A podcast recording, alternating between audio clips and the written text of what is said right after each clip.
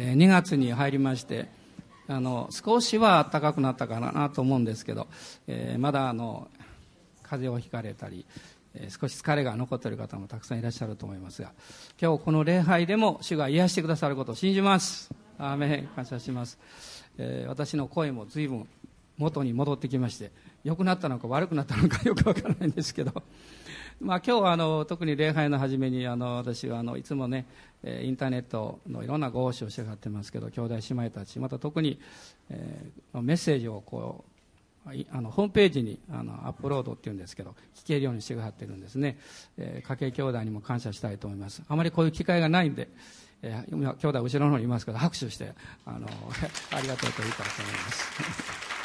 お願いします。まあ、実はあの兄弟年末からあの四国に帰ってらっしゃったりあのお忙しかったんでですね、まあ、12月の後半ぐらいからしばらくあのメッセージがインターネットにアップロードする時間がなかったんですね。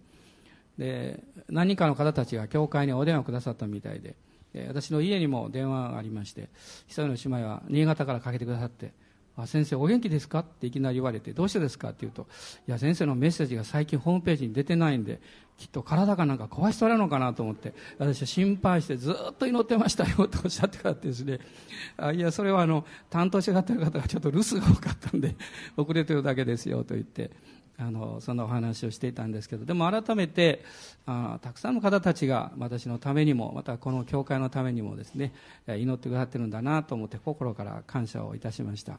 また皆さん方も、えー、毎回毎回あの言葉に出されるわけではないと思いますけれども、え、私は家族のためにも祈ってくださっていることを本当に感謝しております。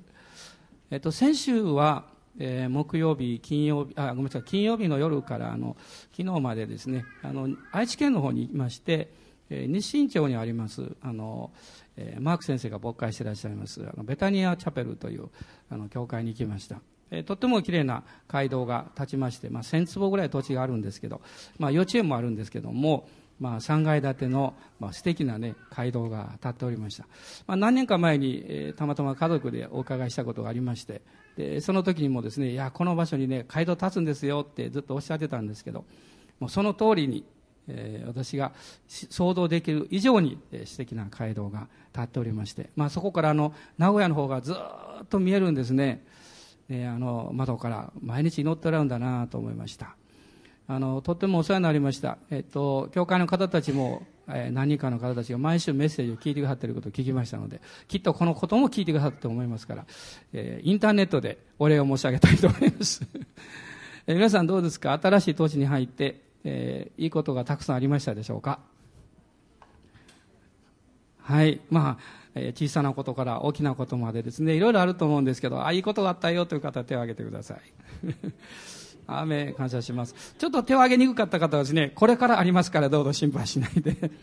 で私もたくさんいろんなことがあったんですけどまあ一つ嬉しかったのは、え先月の中頃ですね水曜日の夜の礼拝に、え一人の男性の方が来られてましてなんと、えもう40年も前の、え中学生の時の同級生だったんですね、え、私はびっくりしました。向こうはちゃんと調べてこられたから私のことを覚えておられます。私は40年ぶりぐらいに会いましたからなかなか思う浮かばなくてですね しばらくうーんって考えてたんですけど、えー、でもあの本当に素晴らしいことはですね、まあ、その方がえー、私の両親の家のすぐ近くに住んでいらっしゃいましてしかもですね、えー、奥様も彼ももう今イエス様を信じてね、え、去年彼は洗礼を受けたんだそうです、まあ、大阪の方の教会に遠いんですけどね毎週、え今日も行ってらっしゃることだと思います。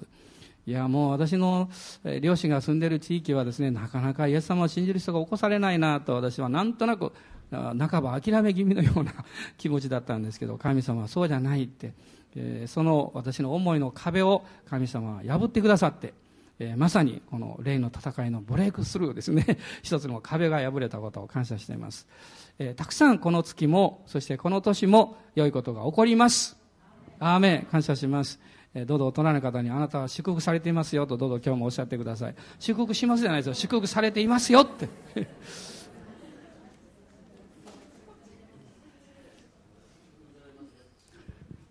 あの今年の御言葉としてあのあ皆さん開かなくていいですがイザヤ書の60章の11節のあの御言葉を選びましたね。そしてあなたの門はいつも開かれ、昼も夜も閉じられない。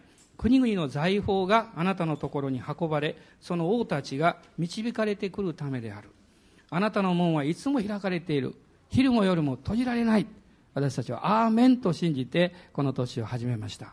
神様の側の祝福はもう準備されています。あなたの健康において、家庭生活において、経済において、えそしてあなたの将来において、もちろん世の中を見ますと、そうでないことの方が、あの、実感のように感じるんです。でも、私たちはそれを打ち砕いていきます。そこを通っていきます。雨でしょうか？私は環境には負けません。私は世の中の言葉や雰囲気には負けません。もしそうであれば敗北者です。でも、聖書はイエス・キリストを信じる人は勝利が与えられていると語られています。そして神様のこの御言葉の真実が毎日毎日起こるということを心から信じています。で、前回申し上げたように、この備えられている神様の祝福というものを私たちが受け止めていくときに、そこには必ず妨害がある。妨げがある。ね、つまりそれを、それに対して立ち向かっていくのが霊の戦いなんです。で、私は今申し上げていることをもう前提にしてですね、この年は、この神様の祝福がどういうふうに、どういう内容で、そして私たちに個人的にどう関わってくるかということを、いろんなところからお話したいというふうにあの考えています。で、私、先月私が言ったことを皆さん覚えておられるでしょうかね。神様は3つのチャンネル、3つの領域を通してあなたに素晴らしいことをしてくださると言いました。一つは、あなたの人間関係です。あなたのお友達とか家族とか、あるいは職場で出会う方とか、いろんな人々、人間関係を通して神様は祝福を与えてくださいます。二つ目は、御言葉です。この御言葉を通して主が力をくださるし、そして勇気をくださるし、希望をくださるし、そしてこの御言葉は命がありますから、その命の働きによって、暗闇の力が打ち砕かれて、イエス様にある癒しや勝利や回復が与えられてきます。そして三つ目は、知る人不思議の奇跡です。この領域を私たちは忘れてはいけないと思います。で皆さんが良い夜も良い夢を見られるようにというふうに、えー、私が申し上げたんですけど、えーと、あれからどうでしょうか？素敵な夢励まされる夢をご覧になりましたでしょうか？まあ今は礼拝ですから分かっちゃっていただく時間ありませんけども、えどうぞ、え、皆さんお友達にもですね、えそのことをおっしゃっていただきたいと思います。でも、確かに霊の戦いっていうのはあるわけですね。まあ、先週も、あの、私は家内があの、夜中にですね、まあ、明け方ですね、ものすごい胃が苦しくなりまして、私はぐっすり寝ておったんですが、あの、起こされました。珍しく。えー、彼女はにあの辛抱強いんです。めったにそんなことしないんですけど、私はまたその頃、4時頃過ぎですけど、ぐっすり寝ておりました。何かこうされてですね、まあ、富岡さん、頭が朦朧としてですね、まあ、あのものすごい胃が痛いということで、まあ、救急の病院に行こうかとも、まあ、話したんですけどもう少し我慢するということで、まあ、祈りまして少し胃腸薬がありまして胃腸薬飲んでですね、えー、落ち着いて、まあ、朝方、えー、病院に行ったんですけども、まあ、あの胃に来る風邪なんだそうですね。皆さんも注意してくださいね。吐き気がしたりいろいろするんだそうですけども、まあ、それを聞いて、まあ、少しまあ安心したんですが。でもその時にですね実は私にあの起こされた時にですね目を覚ませや否やですね私は大声で叫んだんですね。イエスの皆によって出てけって言ったんです。イエスの皆によって出てけ。イエスの皆によって出てけ。イエスの皆によって出てけって3回叫んだそうです。で、私は何回叫んだか覚えてないです。頭が朦朧としてるからですね。で、朝になりまして、後で、家内がですね、あなたは一生懸命叫んでたけど、何を見たのとか言われたんですけど、まあ、それは、あの、私は寝ていたんですけども、目を覚ました瞬間に、私のうちにいらっしゃる精霊様が、この霊の戦いの領域において、勝利を与えてくださっていることに気がついたわけです。私が寝ていても戦いは続いています。そして勝利は取られています。ですから意識が戻った瞬間に、その内面において起こっていることが突然出てきたわけです。私はあの、えー、何かその状況が分かって叫んだわけじゃないですよ。もう起こされた瞬間に叫び出したんです。この目の前にですね、霊的な力がぐっと迫ってくるのが、もう私の霊が感じたんですね。まあそういうことはしょっちゅうあるわけではありませんけれども、でもその後で思いました。本当に神様感謝します。神様は、その精霊によって私のためにも家族のためにも教会の方たちのためにもいつも問いなしがあってるで私はその後、まあ、彼のため祈りまして、少し落ち着いてから、いろんな方の顔を思い浮かべながら祈りました。今回も忘れることなく、タンザニアの安川先生たちや、また山本宣教師や、そのためにも私は寝ながらですけどお祈りしました。どこにその戦いへ行こうとするかわからないんだけど、でも神様どうぞ一人それを守ってください。力与えてください。勇気与えてください。皆さん、こういう霊の戦いというものに備えていくためには、私たちがなんとなくぼーっとしておったらダメだと思います。私たちの側にもなすべきことがあるわけです。今日はその一つのこと、ある意味では一番中心的なことを御言葉から開きたいと思っています。それは、テモテの第二の手紙です。テモテの第二の手紙の一章の6節と7節をご一緒に読みましょう。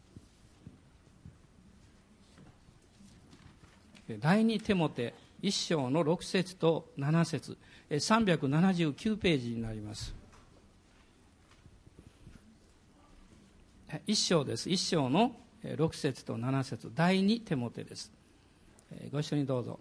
それですから、私はあなたに注意したいのです。私の暗視をもってあなたのうちに与えられた神の賜物を再び燃え立たせてください。神が私たちに与えてくださったものは、臆病の霊ではなく、力と愛と慎みとの霊です。今日私が導かれております言葉は、特にこの6節なんです。神の賜物を再び燃え立たせてくださいということです。あなたが霊の戦いにこの直面して、そしてその勝利を、キリストによって与えられている勝利を勝ち取っていくためには、あなたの内側に霊の賜物が燃える必要があります。あなたの内側に与えられている霊の賜物が燃えていくときに、あなたは神様の大きな見業、働きというものを具体的にまた実感として経験していきます。で、このテモテに対して、まあ、パウロは二つの手紙を書いていますが、第一テモテと第二テモテと、それからテトスへの手紙。この三つの書簡は、牧会書簡というふうに言われています。彼らが教会を牧会する中での励ましと、そして示唆と、そしてこの命じていることがいくつかあるわけです。で、これらのこの三つの書簡というのは、まあ、パウロが3回の伝道旅行を終えまして、そして、えこのエルサレムに戻って捕らえられます。それからカイザリアに連れて行かれて、そこで2年間、まあ、彼は交流されるわけです。まあ、ルカや、えテモテもあ、ごめんなさい、ルカもそこに同伴しておりまして、その2年間の間にルカはえ、そのイエス様のご降誕のいきさつ、それをずっとガリラヤとかナザレとかですね、そのあたりを回って彼は調査します。そしてその記録をまとめた、まとめて彼が書き記したのがルカによる福音書です。ですから、ルカによる福音書の一章の最初の中に、彼がそのようにきちんと調べて、これを書いているんだということを彼は記しています。その後、このパウロはローマに連れて行かれます。そして、このローマである程度の自由はあったんですね。その手紙を書いたりとか。でもその幽閉される生活が起こり、あの、あるわけですが、その間に、え実は、え4つの獄中書簡と言われるものを書きました。えピリピとエペソとコロサイとピレモンへの手紙という、この4つの書簡です。そして彼は一時的に釈放されます。そしておそらく小アジアに帰ってきた時に、今のトルコですね、小アジアに戻ってきて彼は再び捕らえられた。で、もう一度ローマに連れて行かれて、そして、最後は、このドミ、えっ、ー、と、彼は迫害によって起こっていた、この殉教者の一人の列に加えられてしまうわけです。まあ、ネロがですね、大体 AD の64年ぐらいにこの迫害を始めたと言われておりますけれども、彼はあの、建築が好きでですね、ローマの街並みを見ていて、このままだったら建築ができないっていうことで彼は火をつけて燃やしてしまいます。でもその責任をどこに持っていったかっていうと、クリスチャンのせいにするわけです。新しい、このキリストを救い主と言ってる彼らが火をつけたんだということで、そしてこの迫害がものすごく大きくなります。ですから、この二度目に逮捕された時は、一度目はパウロは、このユダヤ人たちの妬みを買って捕らえられたわけです。しかし二度目は、このキリスト者の、まあ、リーダーの一人として、えー、この犯罪人として捕らえられます。ですから彼はま、そこでこの殉教をするわけですけども、このドミティアヌス帝の時代にこの殉教しますが、で、その第1回目と第2回目、ローマで捕らえられている間に書いたこの書簡が、テトスと第一第二テモテなんです。この牧会書簡です。そして、この私たちが今読みましたテモテへの第二の手紙というのは、彼が記した最後の手紙なんです。殉教前に記した最後の手紙です。もう彼は今回は天に召されるだろう、殉教するだろうということをおそらくもう何よりも強く確信していたと思います。ですから、この手元の手紙の4章の5節6節7節を見ますとあ8節までですがこう書かれています。しかしあなたはどのような場合にも慎み困難に耐え伝道者として働き自分の務めを十分に果たしなさい。私は今や注ぎの供え物となります。私が世を去る時はすでに来ました。私は勇敢に戦い走るべき道のりを走り終え信仰を守り通しました。今からは義の栄冠が私のために用意されているだけです。かの日には正しい審判者である主がそれを私に授けてくださるのです。私だけでなく主の現れを慕っている者には誰にでも授けてくださるのです。パウロは私が世を去る時はすでに来ましたとここで記しています。まあ、先日あの朝、えーと、キング牧師のことを少し皆様とお話ししましたけども彼が暗殺される日に、えー、彼が語ったスピーチですね「I've been to a mountain top」というですね私はこの頂点に来たんだという、そういうメッセージをしましたけどもう私は、いつ死んでもいいんだと、彼はそこで語ったんですねそして神様は真実なんだ神様の栄光を見たいんだと語りました。私は主に従っていくときに、私たちが世を去る少し前には何か神様がそれに教えてくださるのかもしれないなというふうに今考えています。すべての人がそういうふうになるかも、なるとは言えませんけれども、でもある人たちにはおそらく何かを神は語ってくださるんでしょう。パウロは、パウロはそのことを強く感じておりました。ですから、最後の手紙へですね、もう彼のもう全身全霊を込めて、この霊の愛する息子であるテモテに対して、この第二の手紙というものを書き記したわけです。テモテというのは、神を敬うという意味を持っています。で、彼は、どこでパウロと出会ったかっていうと、実は第二次伝道旅行の時に、ルステラという町で、パウロは彼を見出して、自分の伝道旅行に連れて行くわけです。しかし、おそらくですね、その前に出会っていたはずです。第一次伝道旅行の時に、このルステラで奇跡が起こりました。たくさんの人たちがこのイエス様を信じて救われたわけです。でも、この奇跡が起こった時に人々はもう熱狂したんですけども、すぐその後で逆に迫害が起こります。パウロは石で撃たれて、この死の経験をするわけです。おそらくその時にですね、その町でイエス様を信じた人々にも辛い試練の時があったんではないかと思います。しかし、テモテとのお母さんやおばあちゃんの名前がこの第二手元に出てきますけれども、彼らはその戦いの中でも信仰を放棄しなかった。皆さん私たちがイエス様を信じるということによって経験する辛い戦いというものが会社において、あるいは時には家庭において、あるいはこの地域とのいろんな関わりの中において起こると思います。でもその時こそあなたが天にある栄冠を確認する時なんです。恐れないでください。福音の信じていることを恥と思わないでください。キリストの弟子であるということに、この、おろたえないでください。神様は、あなたが弱くても構いません。あなたが何もできなくても構いません。しかし、あなたの信仰を放棄しないでください。私はイエス・キリストを信じるものであるという確信をしっかりと内側に持っていただきたいんです。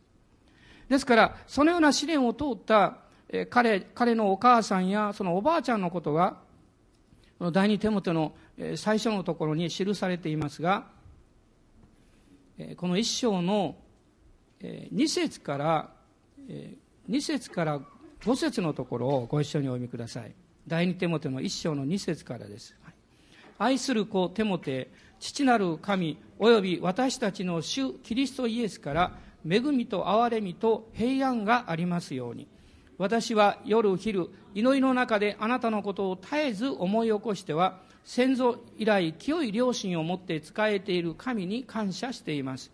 私はあなたの涙を覚えているので、あなたに会って喜びに満たされたいと願っています。私はあなたの純粋な信仰を思い起こしています。そのような信仰は最初あなたの祖母ロイスとあなたの母ユニケのうちに宿ったものですが、それがあなたのうちにも宿っていることを私は確信しています。彼のおばあちゃんであったこのロイス、彼女の信仰は素晴らしかったんですね。その信仰は自分の娘のユニケに伝えられていきました。そしてそのユニケはまた息子であるテモテに大きな影響を与えていきます。おそらくこの3人が受け継いでいった信仰の期間はそんなにそれまで差は時間的には差はなかったでしょう短期間だったでしょうでも彼らは主を信じ主に従う人であったんですテモテの生まれはルステラという町ですそしてお母さんがユダヤ人でお父さんはギリシャ人でした、まあ、そういう環境の中で彼はこのヘレニズム的なそういう影響というものを受けていたわけですしかし、誠の神様を信じるという点において彼は純粋な人でした。このテモテの2つの手紙の中で、パウロは彼のことをこういうふうに言っています。第一テテモテの一章の最初にこう読んでいます。信仰による真実の我が子テモテ。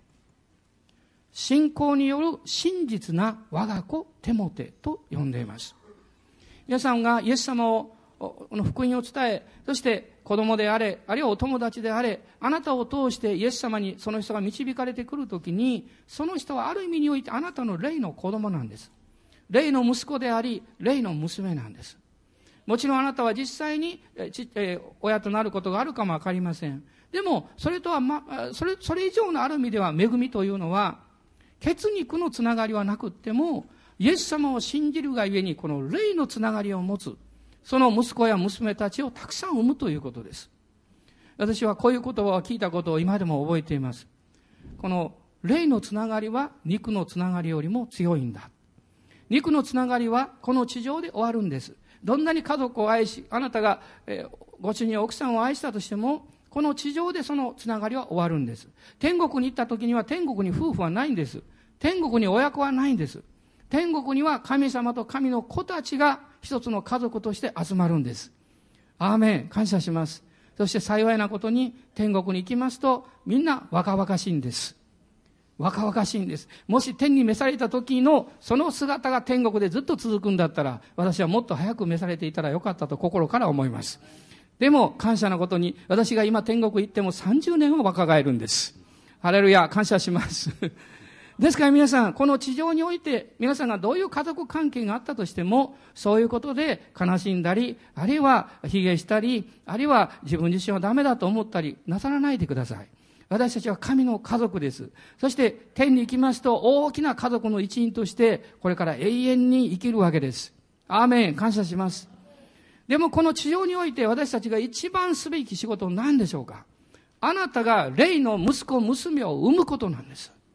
霊の息子、娘です。あなたがイエス様のことを伝えて、主を信じる人々が起こされてくるように、あなたの職場を通し、あなたの交わりを通し、あなたの人生を通して祈っていくことです。家族とは何なんでしょう？友達とは一体何なんでしょう？どういう存在でしょう？私はその点から考えたときに、神様が福音を伝えるために私のそばに置いてくれた人々だと思います。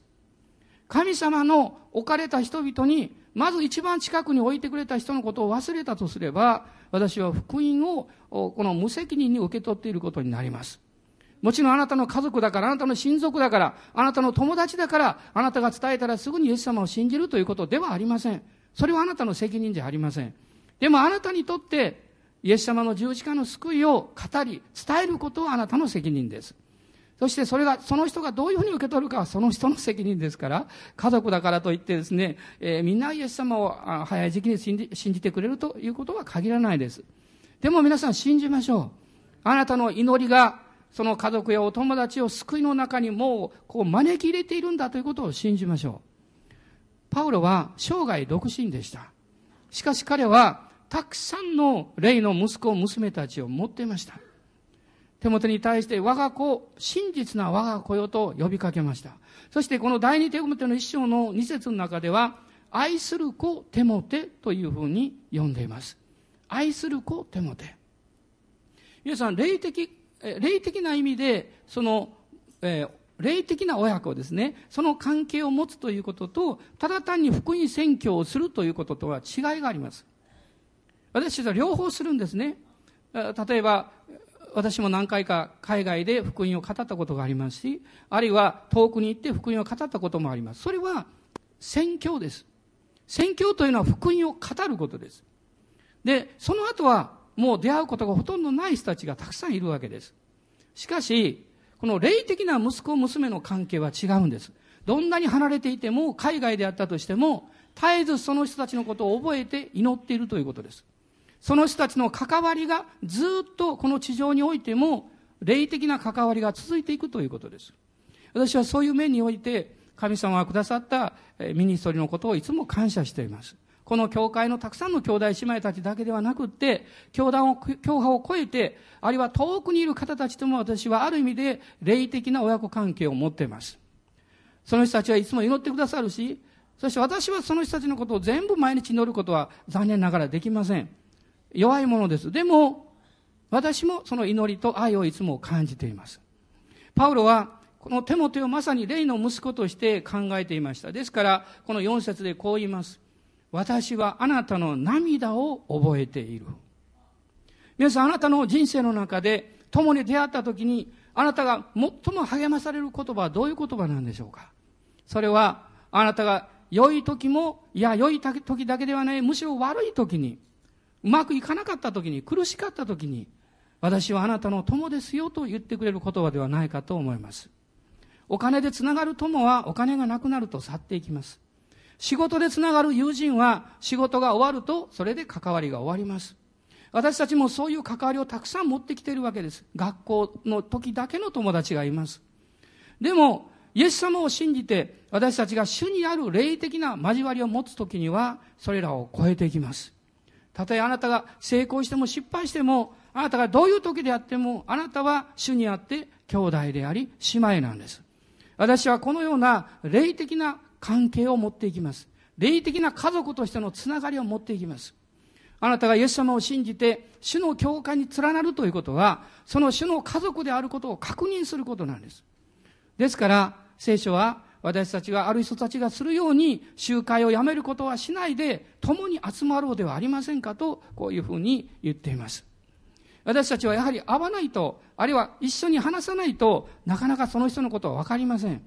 でも私が集まるときにその人の持ってる思いとか問題だけではなくって、その人の霊的なものを分かち合うことができるんです。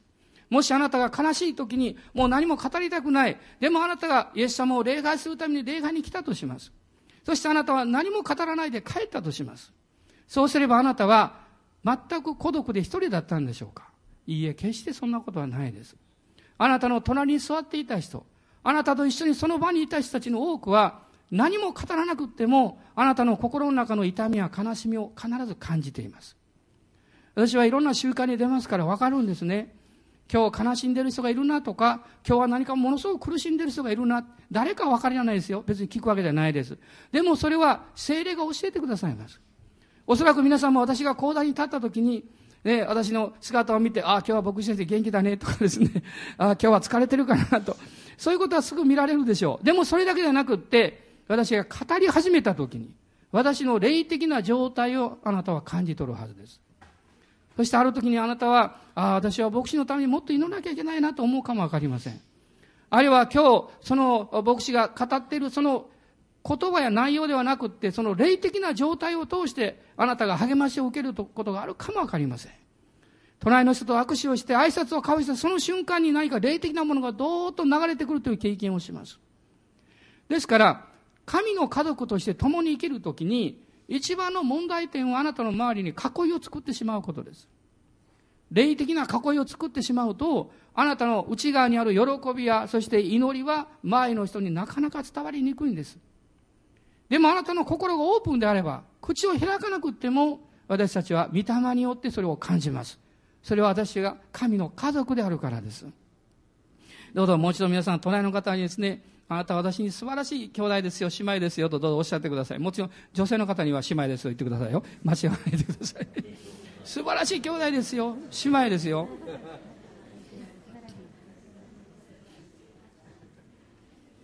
まあ、ご夫婦で大人に座ってる方、あるいは親子で座っていらっしゃる方ですね。口で言わなくてもいいですが、地上で縁が切れても天国に行ってもずっと続きますから。え、まあそんな寂しいことを言う必要はありませんけれども。でも、私たちは本当にそういう存在なんですね。パウロにとってテモテはもうかけがえのない霊の子供でした。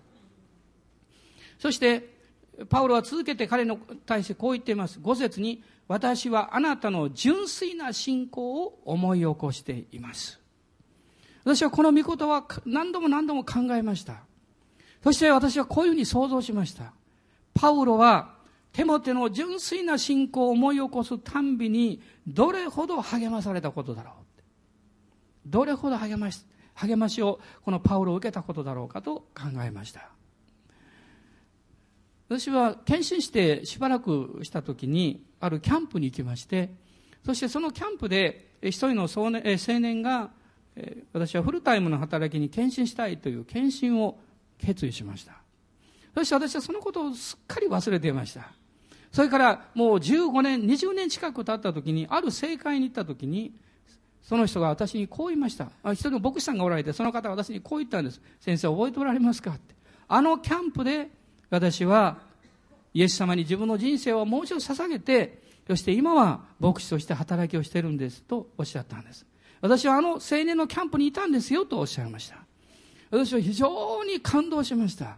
そして、そのキャンプの中でですね、イエス様を信じる決心をして、そして主を愛してずっと従って、今はもう家族を持って、そして家族みんなでイエス様に仕えておられる姿を見たときに、ものすごい励ましを受けました。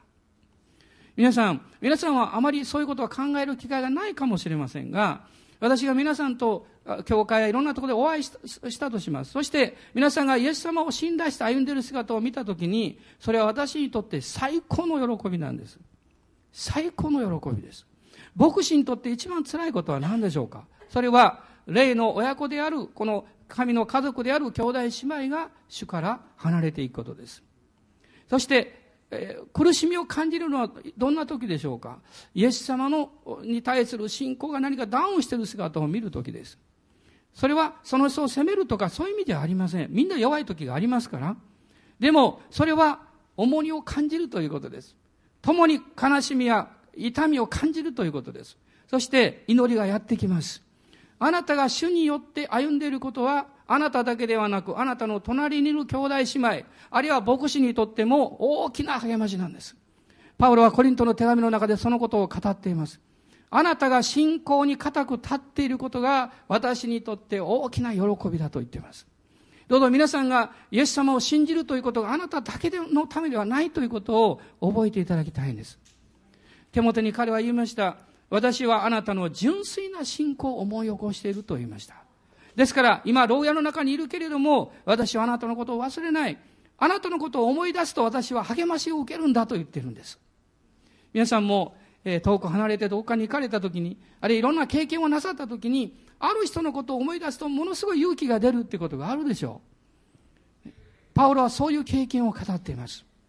そして、実際に、このテモテとこのルカはですね、パウロのほとんどのこの生涯ですね、そのイエス様に仕えていった生涯をずっと共に歩んだ同伴者なんです。また同労者なんです。ですから、彼はパウロにとってルカとこのテモテというのはかけがえのない存在です。ピリピ人への手紙の2章の19節の中で、パウロはピリピの教会にテモテがどういう器であるかということを紹介しています。ピリピの2章の19節です。19節から22節のところを読んでみたいと思います。どうぞ。しかし、私もあなた方のことを知って励ましを受けたいので、早くテモテをあなた方のところに送りたいと、主イエスにあって望んでいます。テモテのように私と同じ心になって真実にあなた方のことを心配している者は他に誰もいないからです。誰も皆自分自身のことを求めるだけでキリストイエスのことを求めてはいません。しかしテモテの立派な働きぶりはあなた方の知っているところです。子が父に仕えるようにして彼は私と一緒に福音に奉仕してきました。人は皆自分自身のことを求めるだけでキリストイエスのことは求めていないと彼は言いました。この純粋な、本当に素晴らしい教会と言われているピリピの教会に対してさえも、パウロはこのように語りました。それは、どんなに素晴らしい人でも、どんなに素晴らしい教会でも、人間的なものは、どんなに訓練しても人間的なものだということなんです。人間的なものは、どんなに外側がよく見えたとしても、自分中心だということです。パウロは、決してピリピの教会を非難しているわけではないんです。そのことをよく理解しなさいと言ってるんです。そうでないと私たちは人間性の良い部分で自分の霊的生活を送ろうとしてしまうんです。そしてその限界に来た時に私たちはつまずくんです。傷つくんです。そして周りを責めるんです。それはあなたが、あなたのに与えられた良いもの、それは良いものなんだけれども、それを霊的生活の土台の一部にしようとしているからです。パウロはそうじゃないと言っています。そのどんなに良い人間性を持っている人であったとしても、それはやはり罪深いものです。自分中心のものです。それは十字架につけられなきゃいけない。テモテは若くしてそのことに目覚めた人だったんです。そして彼は福音に使えました。自分のリーダーであるパウロに使えました。そしてその教会に使え、リーダーに使え、福音に使え使えることを通して、彼はイエス・キリストに仕えているということを証ししたんです。この生き方を持っていた人です。パウロはこの最後の手紙で、この手元に、えー、たくさんのこの励ましと、それから命していることがあるんですけど、この4つの大きなことだけを取り上げたいと思います。第二手元のところに戻っていただきたいんですが、えー、まずこの最後から逆に見ていきたいと思います。まず一つは、4章の2節です。第二手元の4章の2節逆から見ていきます。ご一緒にどうぞ。御言葉を述べ伝えなさい。時が良くても悪くてもしっかりやりなさい。寛容を尽くし、絶えず教えながら責め、戒め、また進めなさい。彼は言いました。御言葉を述べ伝えなさい。これは命令です。時が良くても悪くてもそうしなさい。そしかもしっかりとやりなさいと言いました。しっかりというのは勤勉でそして諦めないで、そして期待してやりなさいということです。二つ目は、二章の一節です。第二手モての二章の一節。ご一緒にどうぞ。そこで我が子よ、キリストイエスにある恵みによって強くなりなさい。恵みによって強くなりなさいと言いました。そして三つ目は一章の十四節です。一章の14節。ご一緒にどうぞ。そしてあなた方に委ねられた良いものを私たちのうちに宿る精霊によって守りなさい。精霊によって守りなさい。そして4つ目は今日読んだところにあります一章の4節です。あごめんなさい。6節です。もう一度読んでください。それですから私はあなたに注意したいのです。私の暗視をもってあなたのうちに与えられた神の賜物を再び燃え立たせてください。どうして私が逆から言ったかって言いますと、この福音を述べ伝える、御言葉を述べ伝えるためには、恵みによってあなたの内なる人が強くされていないとダメなんです。そしてあなたの内なる人が強くされるためには、精霊によって健全な信仰を持っていなきゃいけないんです。つまりイエス様を見上げ、御言葉を信じ、十字架を頼りにして歩くという信仰なんです。そしてこの健全な信仰を精霊によって守られていく、そのことのために、あなたのうちに与えられた霊の賜物が燃え上がるということが非常に必要なことなんです。あなたの霊性が冷えていくと、あなたの信仰は少しずつ少しずつ弱くなっていきます。そうするとあなたの内なる人が弱くなっていって、恵みから落ちていきます。そのような時にどうして私たちは御言葉を語ることができるでしょうかいつも出発点はここにあります。私も自分の経験からわかるんですね。本当に打ちひしがれて、そして、教会には行ってるけれども、何かもう自分の霊的なものが行き詰まってしまったという経験があります。まず一番最初に経験したのは、精霊のバプテスマを受けた直後でした。非常に励まされました。威厳が解き明かされたり、癒しが起こったり、予言がなされたり、ものすごいことがいろいろ起こりました。でもその中で私はいつの間にか賜物の方を見るようになりました。まだ未熟でよくわからなかったからです。そして神様はそのことを私に教えるために一つの厳しい期間を置かれました。それは全く祈れなくなったということです。威厳でも祈れない、知性でも祈れない。もう内側が苦しくって苦しくって、もう本当に行き詰まるような数ヶ月が続きました。そしてその時に神様は恵みによって一人の兄弟と一緒にある JC の教会で持たれた正解に導いてくださいました。アメリカからからちょうど講師が来ておられて、私はメッセージを聞いている時にですね、内側が燃やされてきました。そのメッセージの中で明かしされた内容はこういうことでした。大きな、この腫瘍を、この、この喉のところに持っている首のところにある方がですね、自分たちの教会の開かれた伝道集会に行って4日間あったんですけど、その集会の終わりに、誰か癒された人はいませんかと言ったら彼女は、はい、癒されましたって手を挙げたんです。前へ出て行ってですね、見るとそのままだったんです。でも彼女は、はい、私は癒されましたって。二日目のこの夜集会が終わった時に誰か、その癒された人いますかって牧師が言いました。彼がまた手を挙げたんです。癒されましたみんなが見ました。昨日よりもっと大きくなってました。みんな癒されてないじゃないかと言いました。しかし彼女は言いました。いや、私はイエス様の歌えた傷によって癒されたんですって言いました。3日目にまた同じことが起こりました。彼女ははいと手を挙げました。もうみんなうんざりしました。もうあなたは出ていかない方がいいよと言いました。でも彼女は出ていきました。私は癒されたんですと言いました。現実にはまだ残ってました。そして最後の日に同じことが起こりました。僕先生が今日は他に癒された人いますか？おそらく私の考えだと彼女の方を見ないで言ったんじゃないかと思うんですけど。でも彼女は、はいと言いました。そして自分前に出て行きました。彼女はまだ晴れたままでした。そして彼女はこう言いました。イエス様の皆によって、その十字架によって癒されたんです。そう言った瞬間に人々が見ている前で、その腫瘍が消えたそうです。私はその証を聞いた瞬間に私の霊的な壁が打ち砕かれました。もうまだ礼拝メッセージが終わっていないのに、もう内側から命が溢れてきて、威厳が溢れてきて、もう私大声で賛美し始めたんです。ああ、私分かったんです、原因が。どういうことかということ。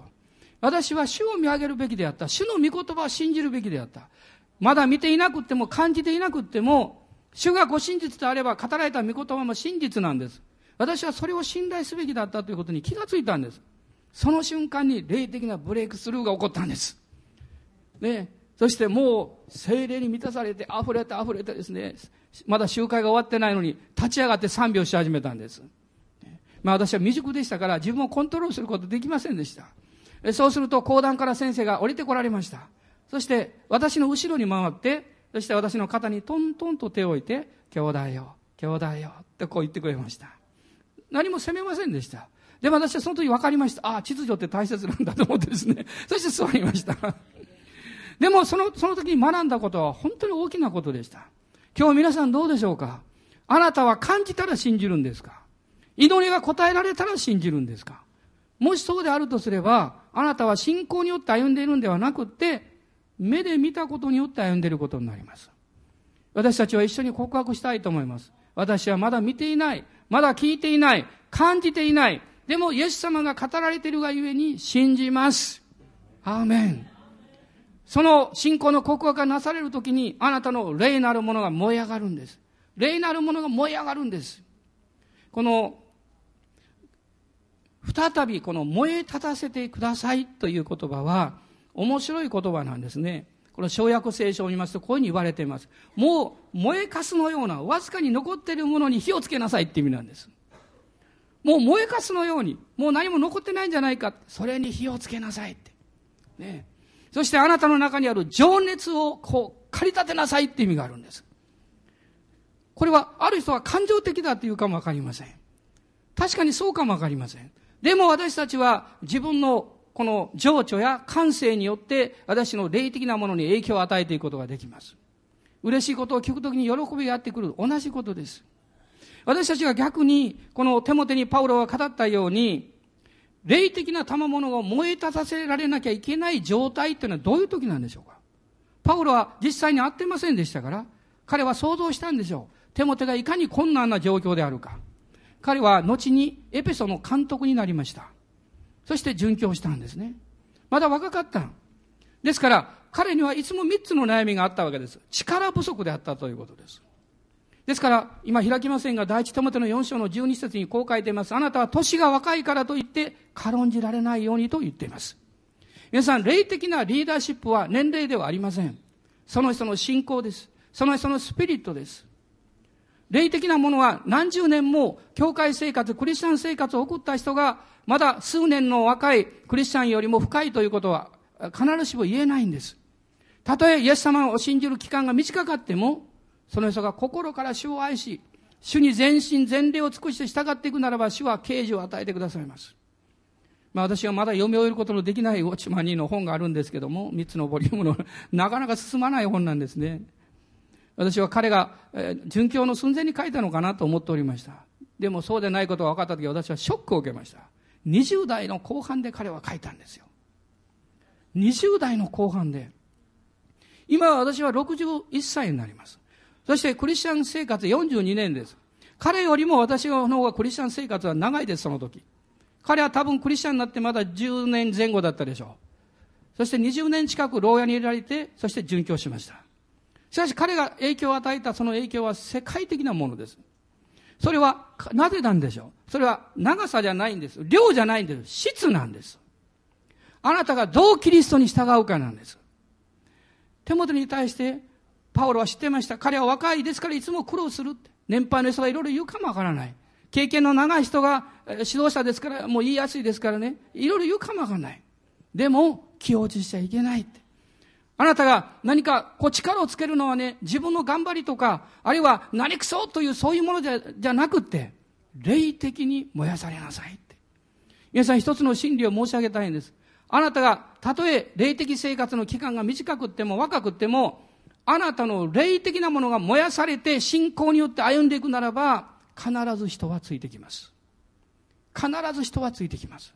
そしてあなたを尊敬するようになります。そしてあなたに、えー、あなたと信仰を共有するようになります。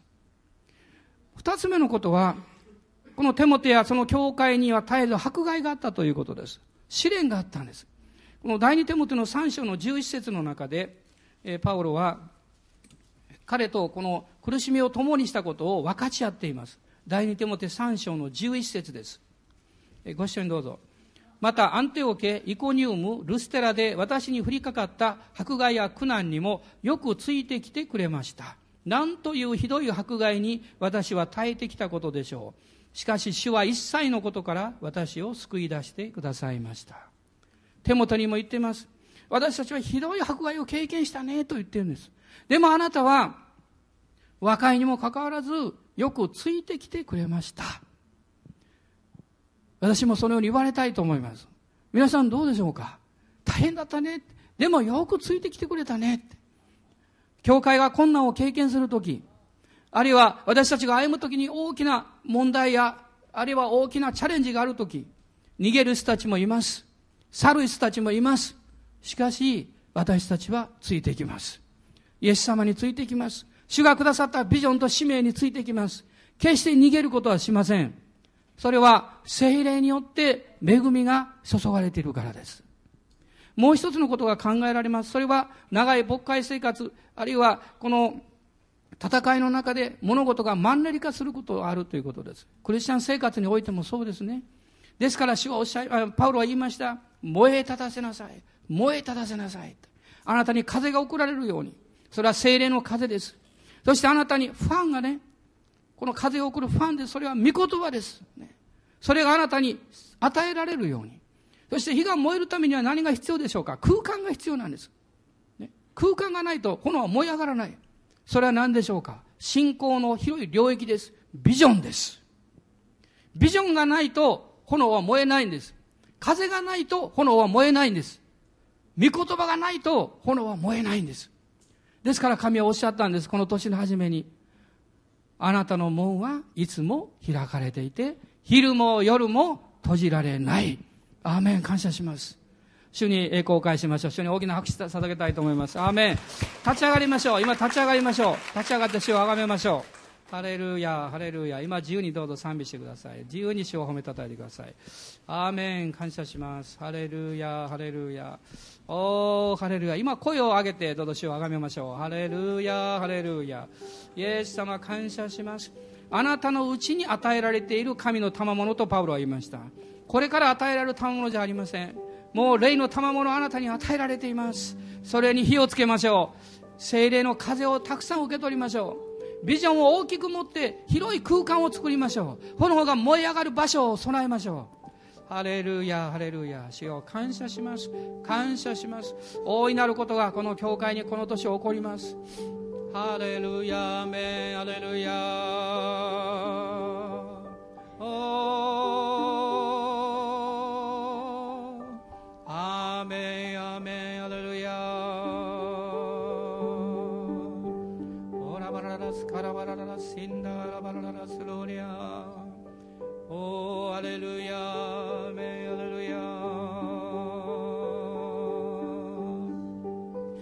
今威厳で祈ってくださっても結構です。あるいは霊の賛美をされても結構です。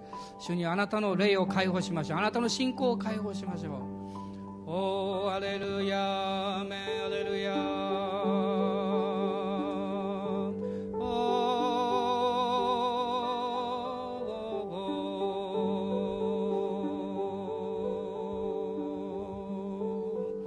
オラバラララスカラバガシャンバララスサラバラララスローリアインディリアンバララスカラガラララスローアーメンアーメンアーメンアレルヤ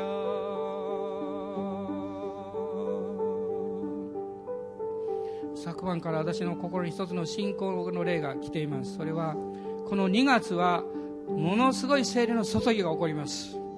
精霊の注ぎが起こります。もう先週金曜日にもそれが起こりました。婦人集会ですね主が特別に望んでくださいました。この月はすごいこと起こります。ですからどうぞ主に期待しましょう。主の前に出ていきましょう。アーメン。ハレルヤハレルヤ主よ。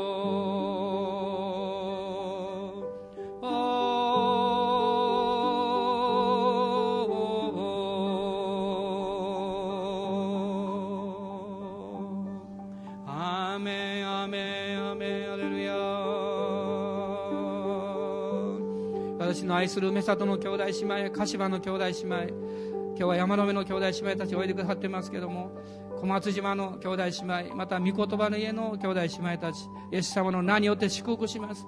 インターネットで毎週このメッセージを聞いてくださっている兄弟姉妹イエス様の皆によって祝福します。大きな油注ぎがありますようにあなたの神の賜物が燃え上がりますように。アーメンアーメンアレルヤアレルヤ。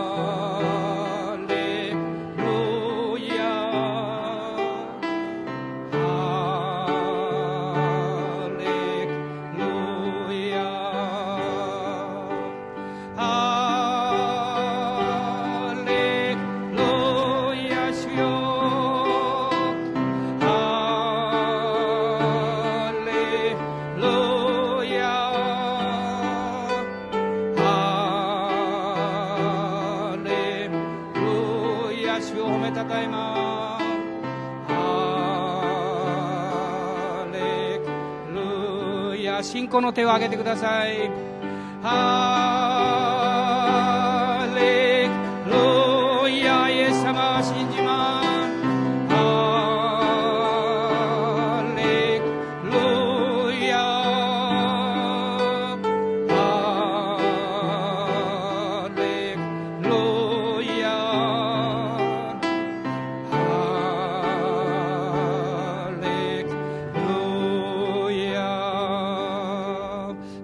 感謝します。アメン。ハレルヤ。